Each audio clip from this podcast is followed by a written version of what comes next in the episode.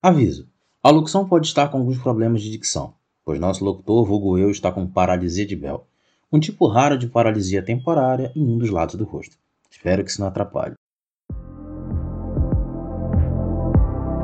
E aí, você ligado na Rádio Beyond, tudo bom? Quanto tempo eu não falo isso, né? Aqui quem fala é Leandro Martins e estamos no ar com um especial. Estamos no mês de setembro e com ele o Setembro Amarelo, que é uma campanha de combate e prevenção ao suicídio. E eu tô aqui para falar um pouco mais sobre isso. Vamos lá? O Setembro Amarelo é uma campanha de conscientização da população ao redor do tema do suicídio, prática geralmente associada à depressão. Essa campanha é divulgada pela Associação Brasileira de Psiquiatria, a ABP, pelo Conselho Federal de Medicina, o CFM, e pelo conhecido Centro de Valorização da Vida, o famoso CVV. As instituições também contam com a ajuda na divulgação tanto de empresas como de pessoas individualmente.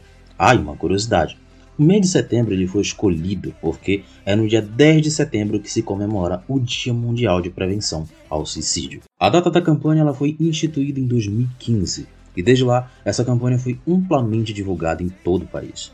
Hoje em dia, grande parte das capitais adere à campanha. E nesses casos, muitos monumentos e pontos turísticos, como exemplo Cristo Redentor, de cidades, né, claro, usam a cor amarela como forma de apoio à campanha. Malandro, quais os objetivos dessa campanha?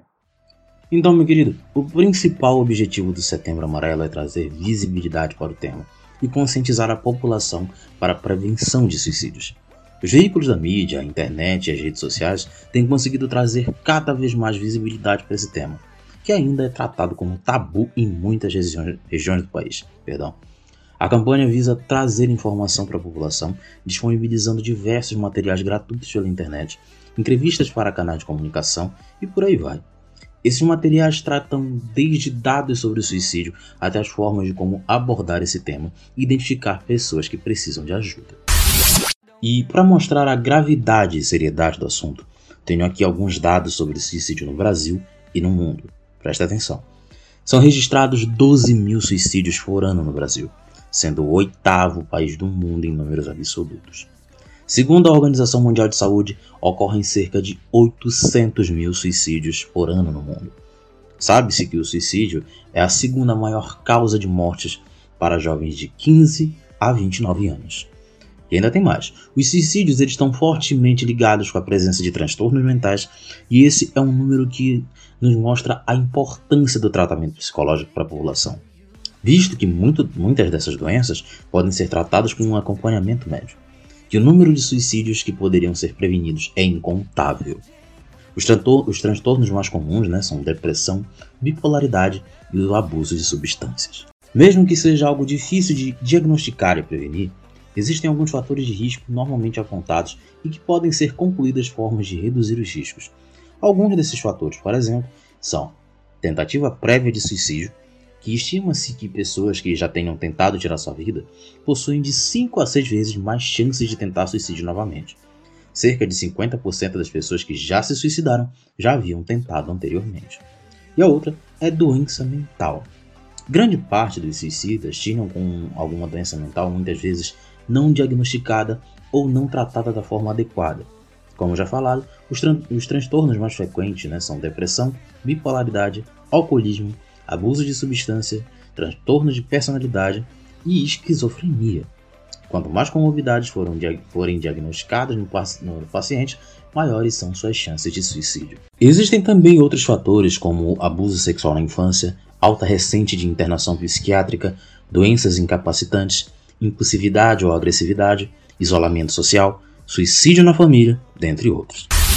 E agora chegamos num ponto que eu acho muito interessante, principalmente aos mais antigos, que acham que esse papo de setembro amarelo e patógenos como depressão são meramente frescura. Eu trouxe aqui três mitos sobre o comportamento suicida. Fique atento a cada um deles. 1. Um, a pessoa que já pensou em se suicidar terá risco de suicídio para o resto de sua vida. Esse ponto é um mito, Atualmente, existem várias formas de tratamento para pessoas que possuem pensamentos suicidas. Um desses tratamentos pode ser a psicoterapia. Depois de realizado o tratamento, sendo feito o acompanhamento médico adequado, a pessoa estará fora de risco. 2. As pessoas que ameaçam se matar não farão isso e apenas querem chamar atenção. É, preste atenção nesse segundo aí porque ele é um dos mais frequentes. Isso também é mito. A maior parte das pessoas que cometem suicídio falam ou dão sinais sobre o ato alguns dias ou semanas antes. Um exemplo claríssimo disso é Chester Bennington, ou Bennington, eu não, eu não consigo falar o, pronunciar o nome dele, ainda mais agora com o rosto paralisado. Ele é o ex-vocalista da banda conhecida mundialmente Linkin Park, que esteve sorrindo em uma, em uma transmissão 36 horas antes de, antes de decidir que era o fim para ele. Então tome muito cuidado com esses sinais. Por falar nisso, isso costuma acontecer frequentemente, e tanto os familiares quanto os profissionais de saúde devem ficar atentos a esses sinais. 3. Quando uma pessoa melhora ou sobrevive a uma tentativa de suicídio, ela está fora de perigo. Mano do céu, não, é o contrário. Quando uma pessoa acaba de passar por uma tentativa de suicídio, a semana seguinte é justamente o período em que ela estará mais fragilizada. Ainda existem inúmeros questionamentos sobre essa campanha e o combate a patógenos que infelizmente culminam no suicídio. Como o clássico, chegou setembro e lá vem aquela galera que finge que se importa com a vida do outro.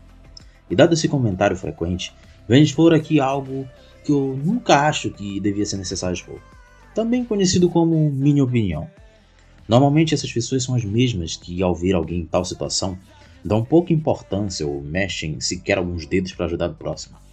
É muito fácil, em todo aspecto e forma, criticar um trabalho, um movimento, uma campanha, sem fazer praticamente nada a respeito sem cobrar ou sugerir algo de seus respectivos criadores, apoiadores e colaboradores. Me perdoe o termo, mas é muito fácil criticar e falar besteira sem levantar sua bunda suja da cadeira e tomar alguma providência. Cobre o governo, cobre o sistema de saúde, cobre seus familiares, cobre seus amigos. Mexa-se! Depressão mata. Não é frescura, como diziam nossos pais. Não é falta de Deus, como diz a igreja. É uma doença tão fatal quanto essa que é o Covid-19 e já levou mais de meio milhão de brasileiros. Mais da metade da estatística de morte por, por ano no suicídio. Isso segundo a própria OMS.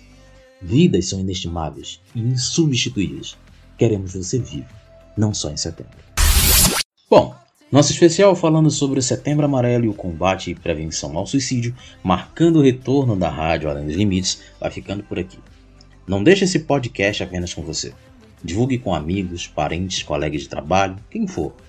São informações de extrema importância, retiradas do site IPTC, do site oficial do Setembro Amarelo, que tem as parcerias de inúmeros órgãos importantes, como por exemplo o próprio CVV, que caso precisar, ligue para eles. É o 188. Lá sempre terão voluntários treinados disponíveis 24 horas para te ouvir e atender da melhor forma possível. E claro, no anonimato. Claro, se você não, tiver, não se sentir à vontade para se identificar. E tem mais, é gratuito, viu? Aqui quem falou foi Leandro Martins. É um prazer estar de volta. Um grande abraço e até a próxima.